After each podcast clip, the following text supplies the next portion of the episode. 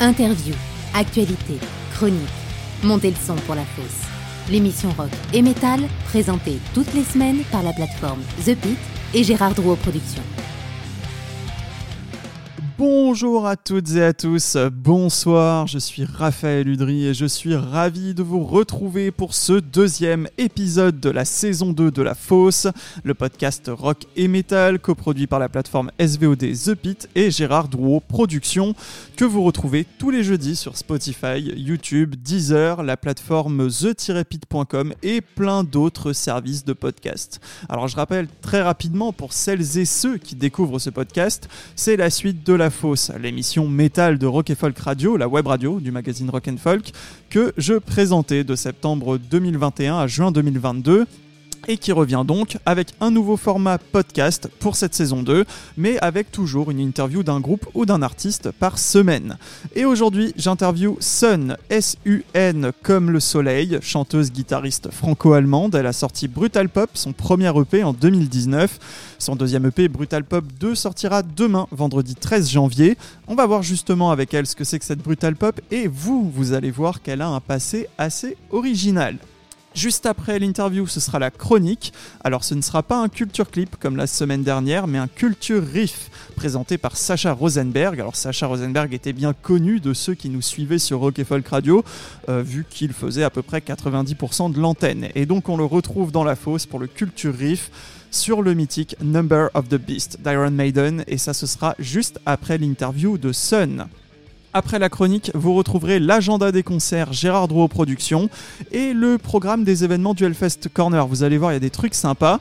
Voilà, c'est tout pour le programme d'aujourd'hui. Et eh ben, je vous propose qu'on écoute un extrait du deuxième EP de Sun, Brutal Pop 2, qui sort demain le 13 janvier. Et eh bien, autant commencer par le premier extrait, ça s'appelle Wave, et c'est un mélange des genres plutôt sympa. C'est parti, Sun Wave dans la fosse.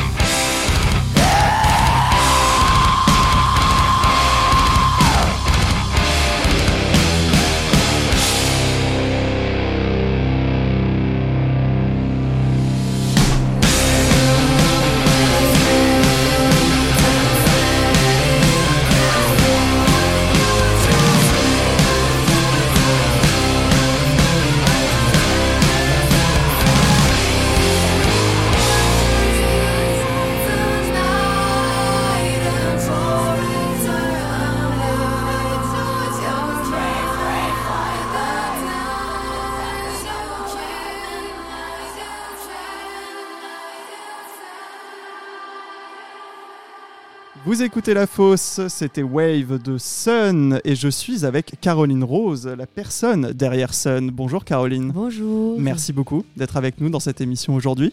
Bah merci, ça me fait super plaisir. T'es en pleine journée promo là, donc du coup les interviews s'enchaînent. J'imagine que ça doit être assez fatigant. Oh, franchement, c'est que du plaisir. Que du plaisir Bon bah tant mieux. Alors du coup ton deuxième EP euh, Brutal Pop 2 sort demain, vendredi 13 janvier. Et c'est aussi le titre de ton premier EP, Brutal Pop. Euh, c'est quoi pour toi la Brutal Pop? Comment tu le définirais? En fait, euh, c'est le songwriting pop, c'est-à-dire c'est des vraies chansons, euh, couplets, refrains, euh, refrains accrocheurs, donc dans la tradition un peu des, des songwriters. Et en même temps, c'est quand, l'émotion euh, nous emporte ou m'emporte, j'ai envie d'aller plus loin que de la pop traditionnelle et donc euh, de mettre un peu d'énergie métal dans tout ça pour euh, voilà pour appuyer certains propos et, et pour faire exploser un peu plus euh, les morceaux quoi. On va en parler justement de ces deux univers qui t'influencent et que tu mixes dans ta, dans ta musique. Euh, là, on vient d'écouter le morceau, euh, le morceau Wave qui ouvre le l'EP.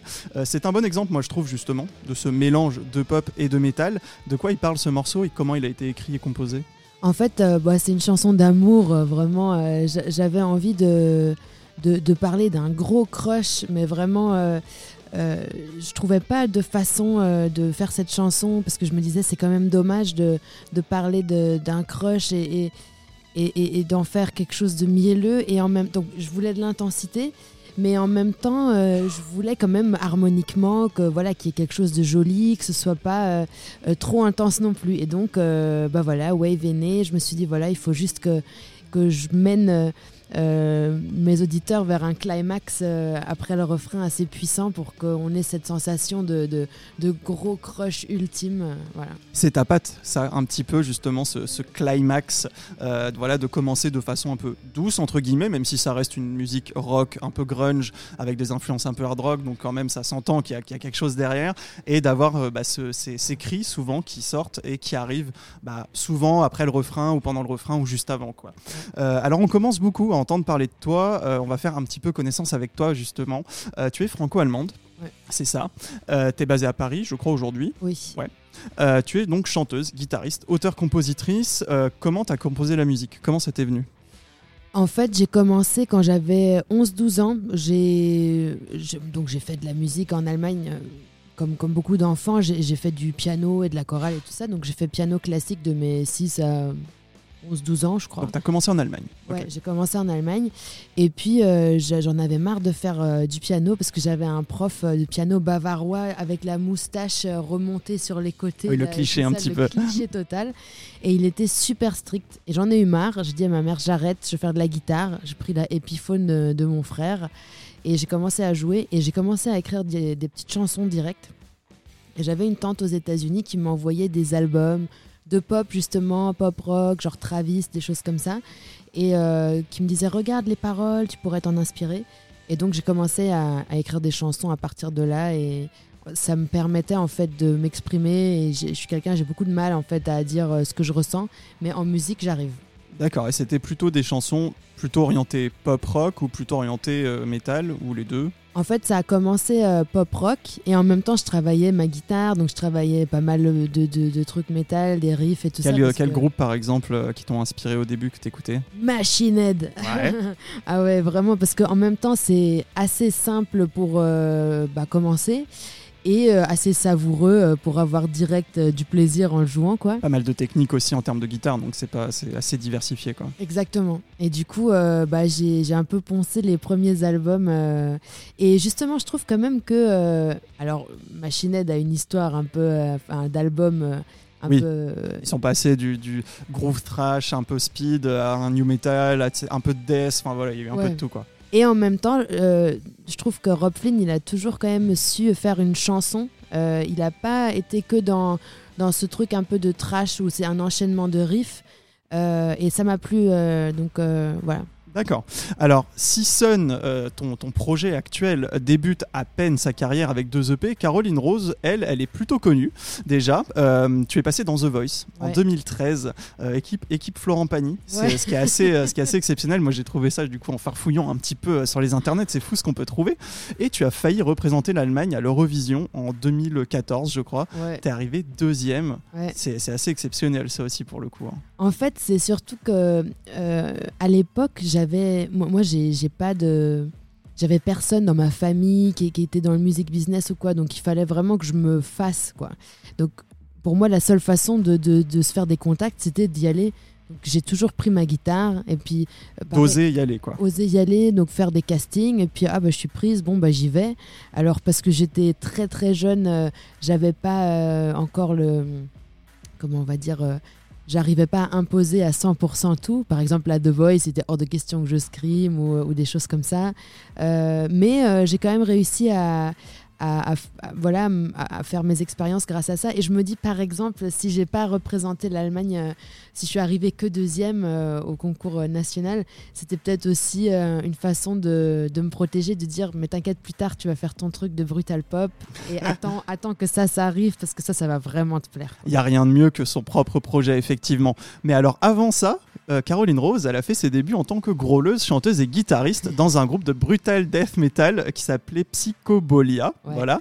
Et tu as eu, je crois, un autre groupe de death metal à Paris, Straight, et tu as sorti deux EP avec. Waouh Alors euh, là, tu as digué, mais c'est incroyable. Absolument. Donc, du coup, il y a toujours eu quand même cette, euh, je, vais, je, vais, dire une ambivalence, on va dire, entre les univers, parce que c'est quand même deux choses vraiment très différentes.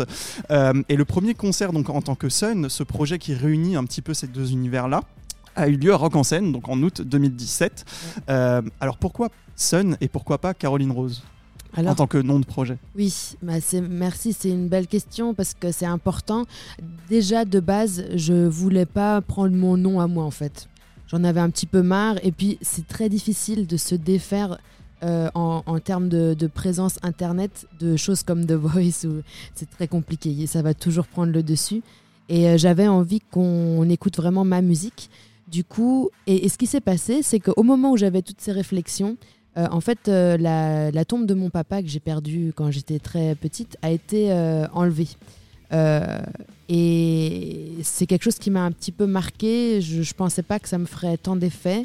Et donc, je me suis posé la question, alors comment je peux représenter, comment je crée une stèle en fait pour quelqu'un qui n'a plus de traces physiques du tout, nulle part. Sur sa pierre tombale, en fait, il y avait un, tournesol qui avait été gravé, parce que ce que j'avais choisi moi quand j'étais petite. Et donc, je me suis dit, ah ben, peut-être si je prenais ça, le San, en, fait, juste ce symbole euh, comme nom d'artiste, ça me permettrait de parler beaucoup de mon père, donc euh, il reste un peu dans la mémoire, dans la mienne mhm. aussi. et voilà. Donc, c'est venu comme ça, et depuis, c'est bah, c'est San. Moi, je, suis devenue San. Et puis, en tant qu'actrice, les gens disent Caroline Rose San. Oui, parce que tu es actrice aussi. Alors, j'ai pas trop de questions dessus, parce que là, je voulais me concentrer sur la musique. Mais tu es aussi actrice, effectivement. Euh, qui sont les musiciens qui t'accompagnent euh, dans le projet Sun? Alors, c'est Loris Larosa à la batterie, euh, qui était à la base un élève à moi. oh parce que je Élève de batterie? Non, en fait, j'allais à la MAI à Nancy, de, où je suis prof de temps en temps, où je fais des j'interviens. Et euh, je faisais un atelier de groupe et il était dedans. Et je me suis dit, wow, il joue bien lui. Et, euh, et il avait justement ce, côté euh, poumchak et en même temps capable de faire des grosses mises en place techniques. Et Bassem, qui est aussi mon manager, qui est à la basse et au clavier. C'est mes deux. C'était deux comparses, effectivement. D'accord. Eh bien, on va écouter encore ce que ça donne avec un deuxième extrait de cette EP, c'est Strength, du coup. Et on en parle juste après avec toi, Sun Strength, tout de suite dans la fosse.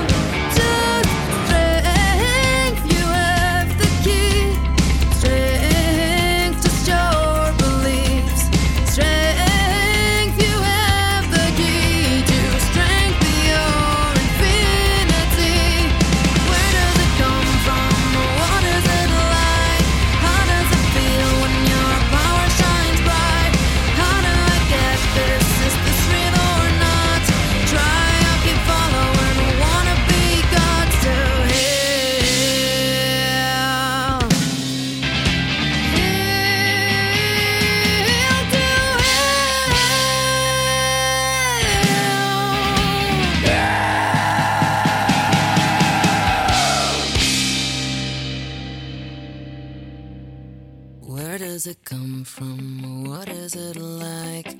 How does it feel when your power shines bright? How do I get this? Is this real or not? Try and keep following your truthful heart. Where does it come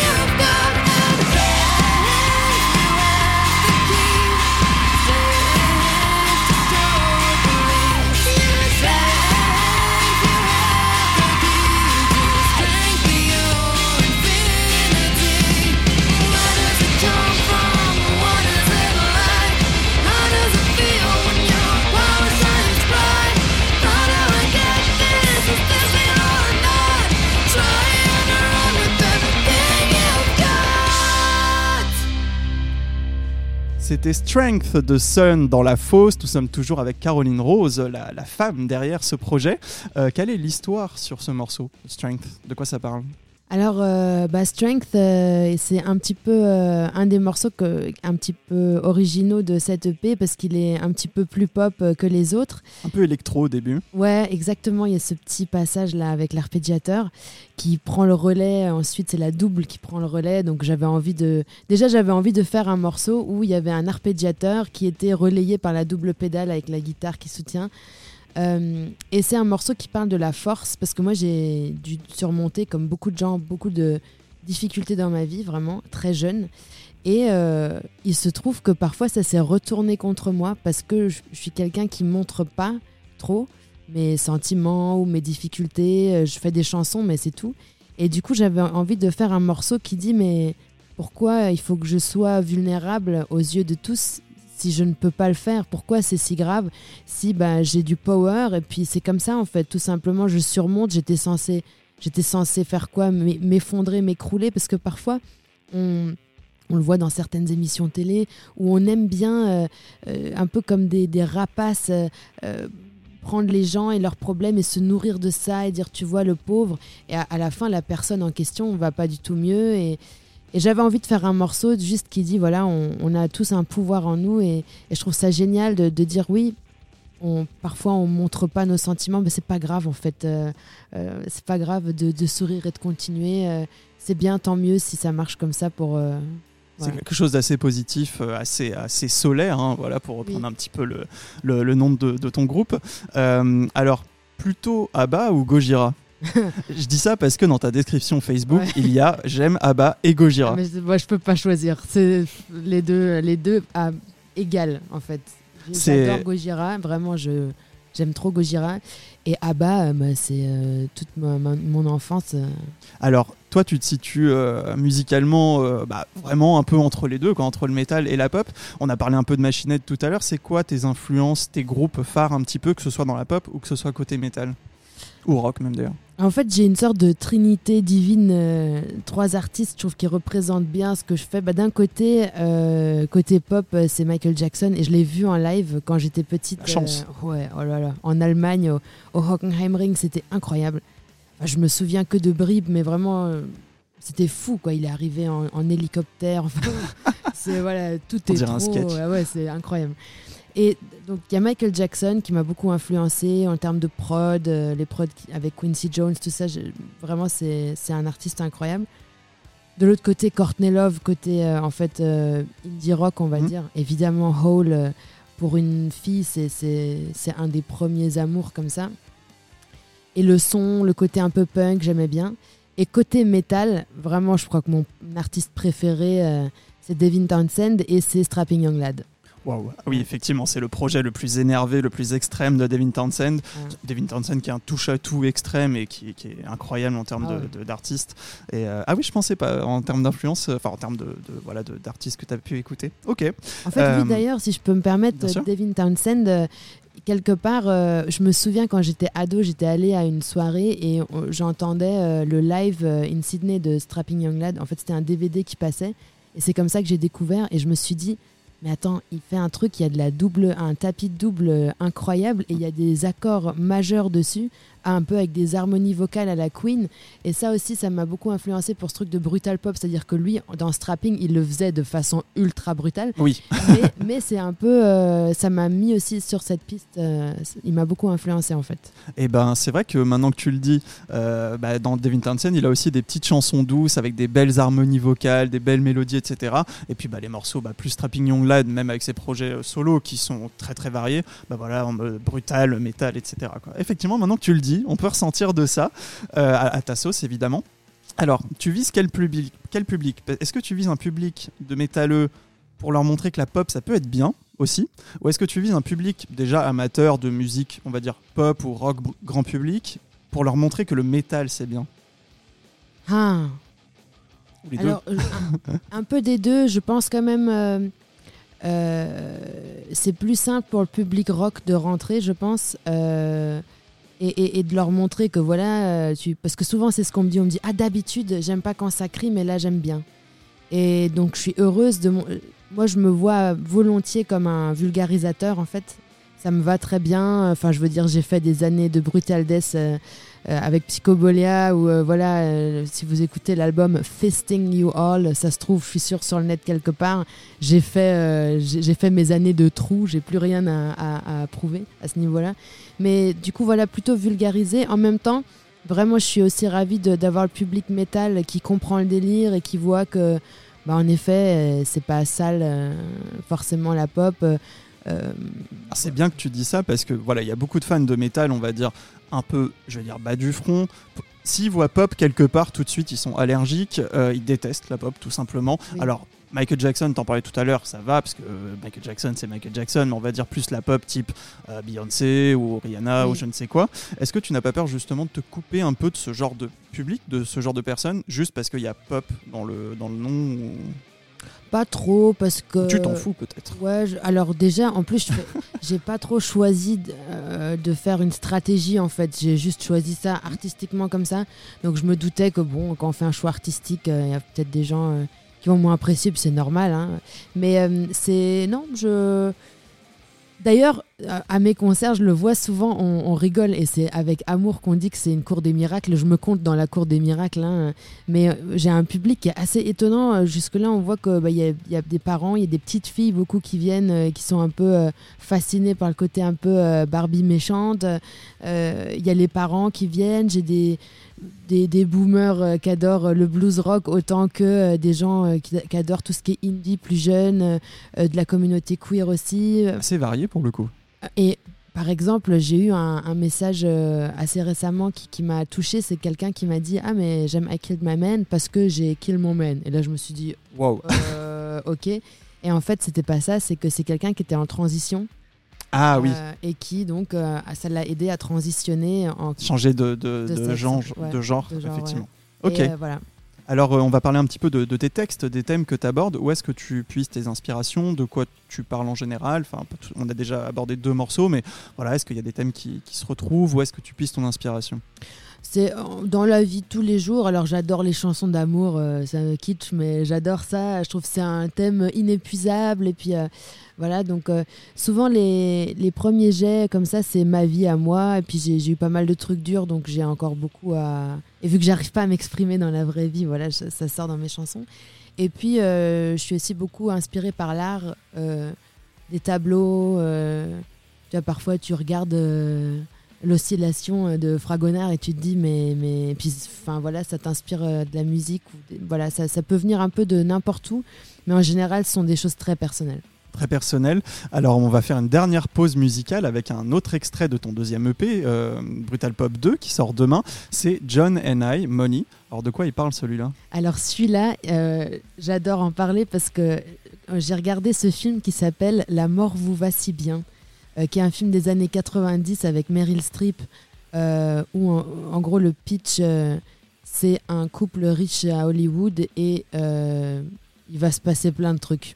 Et elle elle est euh, elle est euh, diabolique dedans.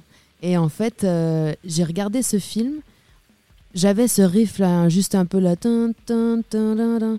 et j'ai commencé à avoir des idées sur ce riff. Et puis ensuite, j'ai regardé une euh, série de télé-réalité qui s'appelle euh, euh, Housewives of Hollywood, ou je sais plus, un truc comme of Beverly Hills, où c'est en gros des femmes riches de Beverly Hills et elles ont plein de problèmes et des histoires, mais des Ça choses. ressemble à Desperate Housewives un petit peu. C'est ça, sauf que c'est la vraie vie là-bas et que euh, ils se font des histoires de- d'héritage, enfin vraiment des trucs qu'on n'ose même pas imaginer. Et donc j'ai été fascinée par cette femme, cette femme blanche euh, a priori américaine qui vit dans une cage dorée et qui va faire un carnage dans cette cage. Et c'est ça, John and I. Eh ben, on écoute ça tout de suite. John and I, Money the Sun dans la fosse.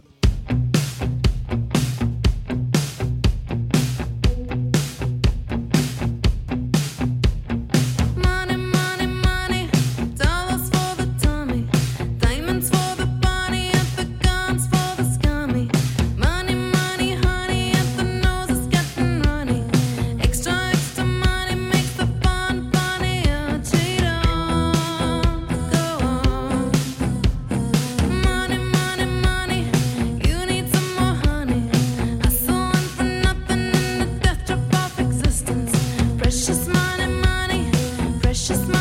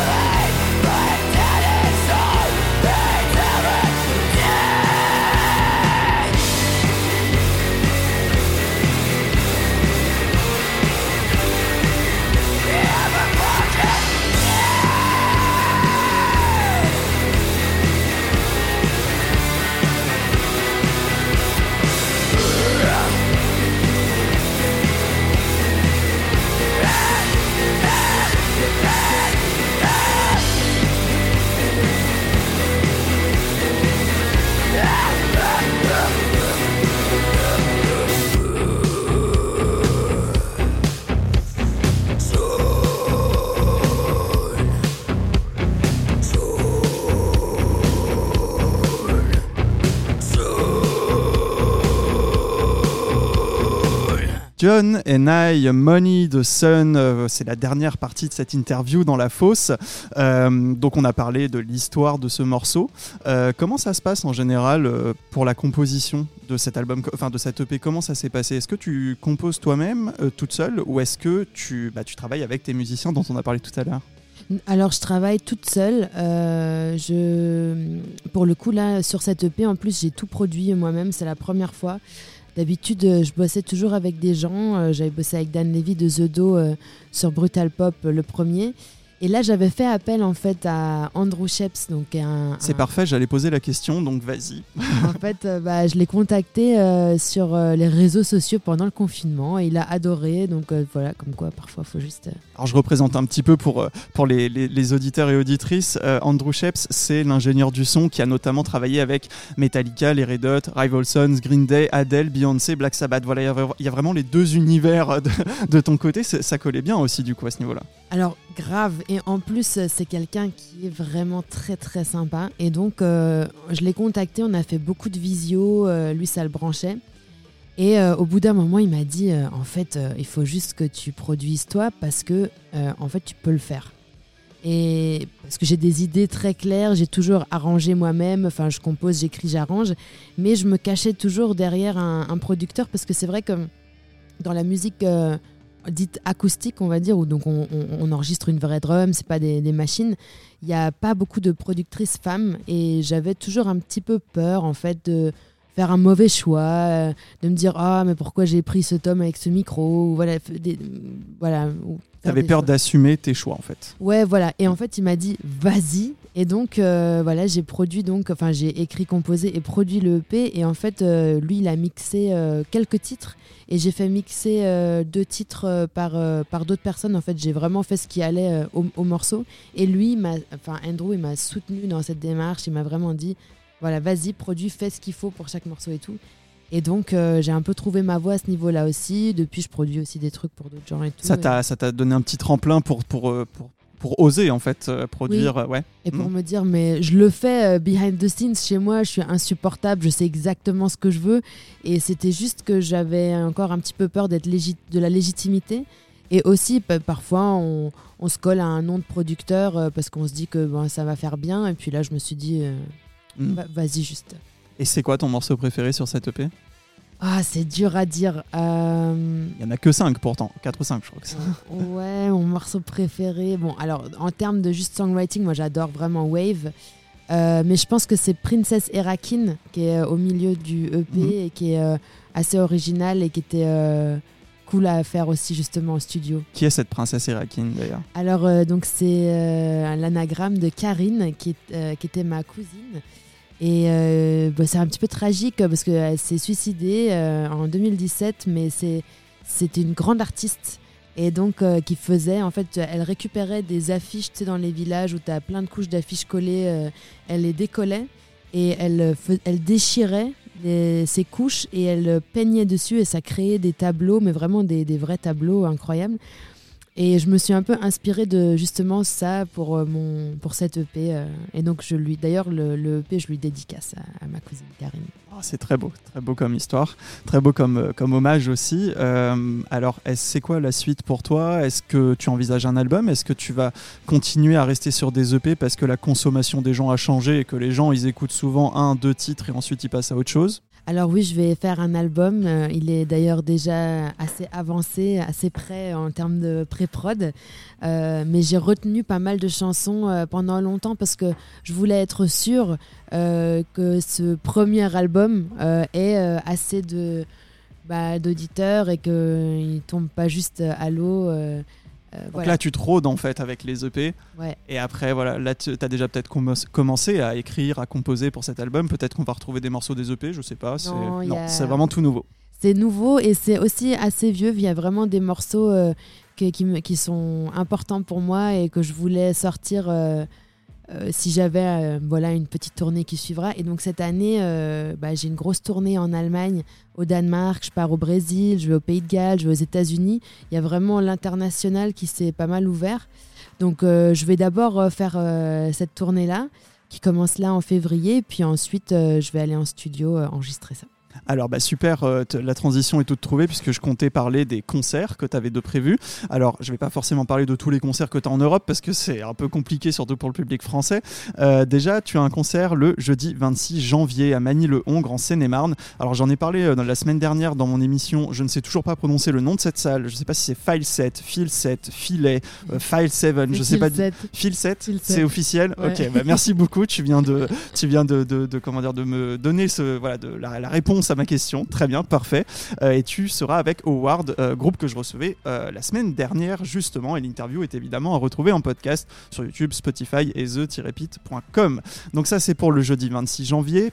Euh, le dimanche 5 février, moi j'avais noté Hambourg, voilà. Oui. Euh, effectivement, Euh, tu gardes des liens donc avec l'Allemagne, c'était ça ma question. Tu tournes un petit peu en Allemagne aussi, donc ça c'est. Ouais, là, on- je fais deux semaines là en Allemagne et Mm. oui, j'ai un tourneur là-bas et justement, je développe un petit peu plus là ces prochains temps. Je renoue avec mon pays. Pour le public français, euh, tu seras aussi le vendredi 14 avril avec Pogo Car Crash Control et Toy Bloid euh, à la Biscuiterie, donc c'est à Château-Thierry dans les Hauts-de-France.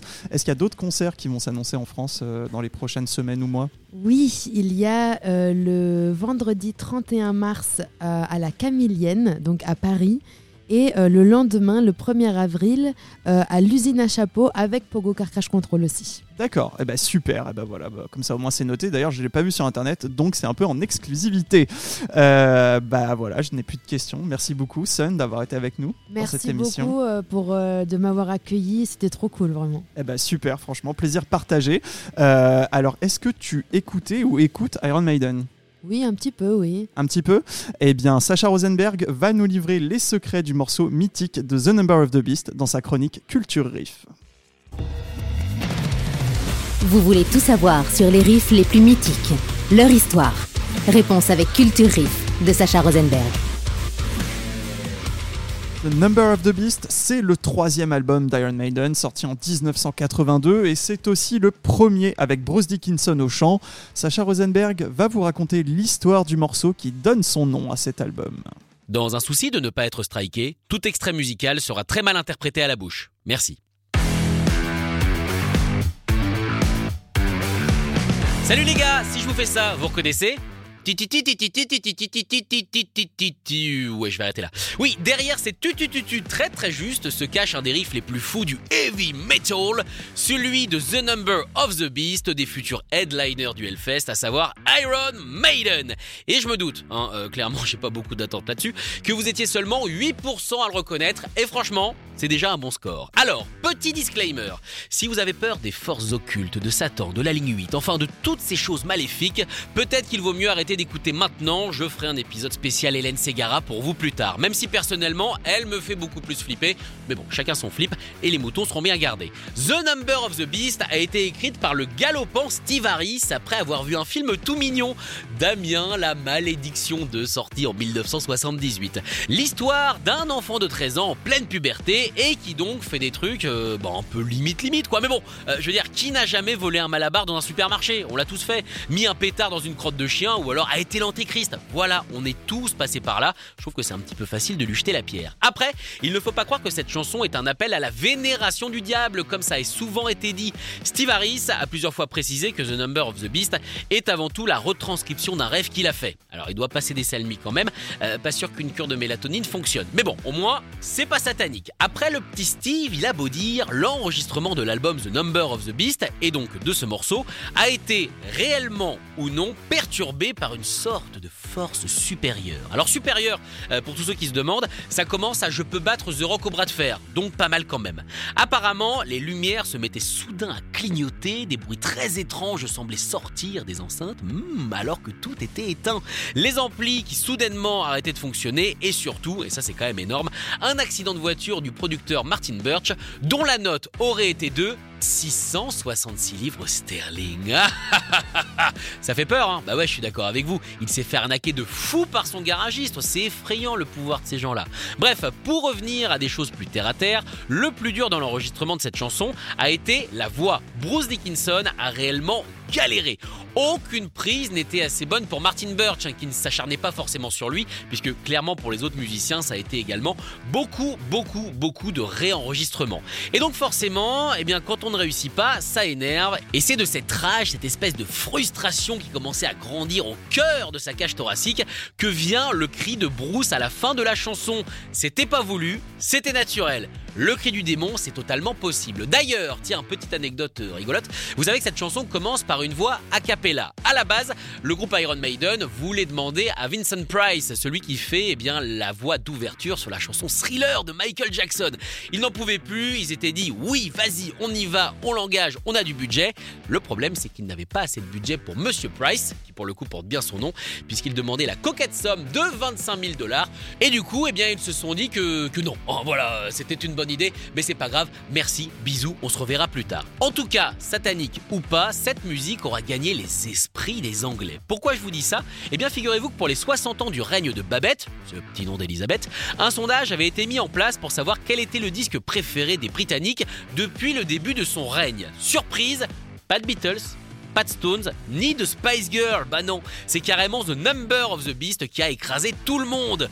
De 666 à numéro 1, ça fait quand même 665 places d'écart, c'est pas mal. On passe quand même surtout de Satan à Sat 1. ouais, ça marche pas de fou en fait. C'était Sacha Rosenberg pour sa chronique Culture Riff. Et si vous voulez en savoir plus sur ce morceau, Number of the Beast, et cet album légendaire d'Iron Maiden, vous pouvez voir le making-of de l'album sur The Pit, la plateforme SVOD spécialisée rock et metal. Hein, c'est un peu le, le, Netflix du metal qui coproduit cette émission. Parmi les documentaires making-of, il y a donc celui sur Number of the Beast. C'est un making-of de la série des classiques albums avec aussi Metallica, Motorhead, Deep Purple, Black Sabbath et j'en passe. Rendez-vous sur the-pit.com. Vous pouvez vous abonner pour 6 euros par mois ou 66,6 euros par an. C'est sans engagement et il y a 7 jours d'essai offerts. On passe tout de suite à l'agenda concert de Gérard Drouot Productions pour les prochaines semaines. Besoin d'un coup de main pour choisir un concert? Ça tombe bien, c'est l'heure de l'agenda Gérard Drouot Productions. Si vous voulez du bon heavy metal à l'ancienne, rendez-vous au Bataclan à Paris mercredi 18 janvier pour voir Accept, les vétérans du heavy metal allemand, auteurs du hit Balls to the Wall pour ne citer que celui-là. D'ailleurs, après le concert au Bataclan, le Hellfest Corner vous propose les Hell Happy Hour. Alors, si vous présentez votre billet de concert au Hellfest Corner, cela vous donnera accès au tarif Happy Hour jusqu'à 1h du matin. Alors, c'est valable évidemment le 18 janvier uniquement. Et ils en font assez régulièrement, et donc je vous le dirai un petit peu. Il y en a, le prochain, ce sera en février pour Gojira. Voilà, je vous dirai tout ça. Euh, retour à Accept, ils seront également au Bikini près de Toulouse mardi 24 janvier et au Transborder euh, près de Lyon le mercredi 25 janvier et cette fois-ci sans happy hour au Hellfest Corner bien évidemment. Alors si vous êtes du côté de Marseille ou de Bordeaux, ne ratez pas The Musical Box. C'est un tribute band à Genesis qui reproduit vraiment les concerts du groupe britannique époque euh, Peter Gabriel. Les musiciens de Genesis eux-mêmes les ont qualifiés de meilleurs que les originaux. Ils passeront aussi le dimanche 22 janvier au Silo à Marseille et le lundi 23 janvier au Théâtre Femina à Bordeaux. J'ai un peu l'impression de, de, faire la météo hein, quand je fais cette chronique, ça me fait rire un petit peu. Euh, voilà, on touche à la fin de cette émission. Vous retrouverez évidemment le podcast sur Spotify, YouTube, the-pit.com, Deezer et puis plein d'autres services de podcast. Pour trouver tout ça, le nom c'est La Fosse saison 2. On se retrouve jeudi prochain, bien évidemment. Je recevrai cette fois le groupe Emer, groupe toulousain de death metal mélodique symphonique. Ils ont sorti leur troisième album A Dream of Wilderness en novembre 2021. Ils seront au Hellfest cette année et en concert à Paris lundi prochain le 16 janvier au Backstage by the Mill à Pigalle. On va parler de tout ça avec eux, bien évidemment. Je vous souhaite une bonne soirée, une bonne journée selon l'heure à laquelle vous nous écoutez. Et puis je vous dis à la semaine prochaine dans La Fosse. Merci d'avoir écouté La Fosse. Retrouvez tous les podcasts sur Spotify, YouTube, Deezer et ThePit.com.